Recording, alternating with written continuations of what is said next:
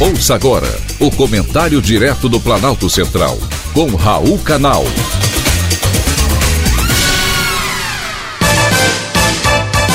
Queridos ouvintes e atentos escutantes, assunto de hoje: novo presidente da Petrobras. Uma das trocas do governo Bolsonaro que acendeu a luz do mercado foi a da presidência da Petrobras, que ocorreu no último dia 19 de abril. O novo presidente é o general Joaquim Silva e Luna. A decisão foi formalizada pelo Conselho de Administração da estatal. Militar de carreira, desde 1969, o general do Exército, Joaquim Silva e Luna, foi ministro da Defesa e diretor-geral da Itaipu Binacional. A troca do presidente da Petrobras foi desde o início cheia de ruídos e fruto da insatisfação do presidente Jair Bolsonaro com a alta do preço dos combustíveis. E essa insatisfação gerou preocupações no mercado sobre o motivo da troca. A interferência sinalizaria uma alteração ou extinção da política de reajuste da Petrobras. Atualmente, a petroleira estabelece o preço dos combustíveis conforme a cotação do petróleo no mercado internacional e também de acordo com a variação do dólar. Uma ingerência nessa regra poderia resultar em endividamento para a empresa, como aconteceu no governo do PT.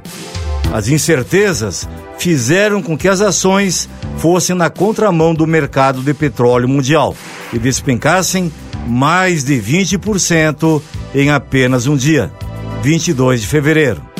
Nenhuma surpresa. Também não foi surpresa o tom conciliador do discurso de posse do general Silva e Luna.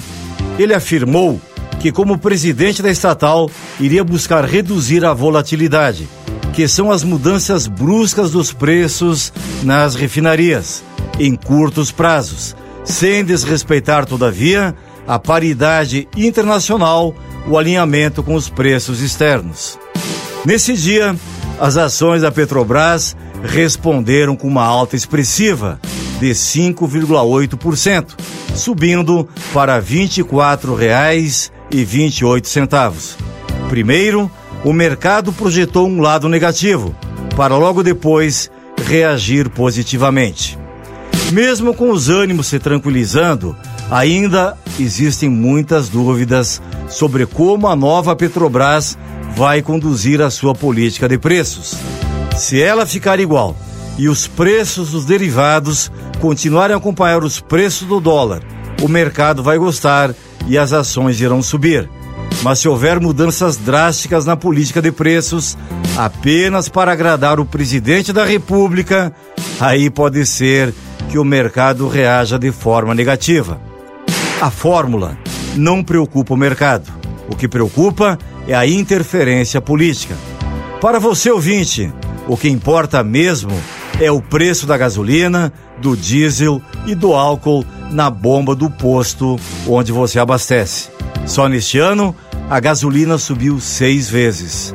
Aí fica difícil fazer qualquer planejamento. Foi um privilégio ter conversado com você.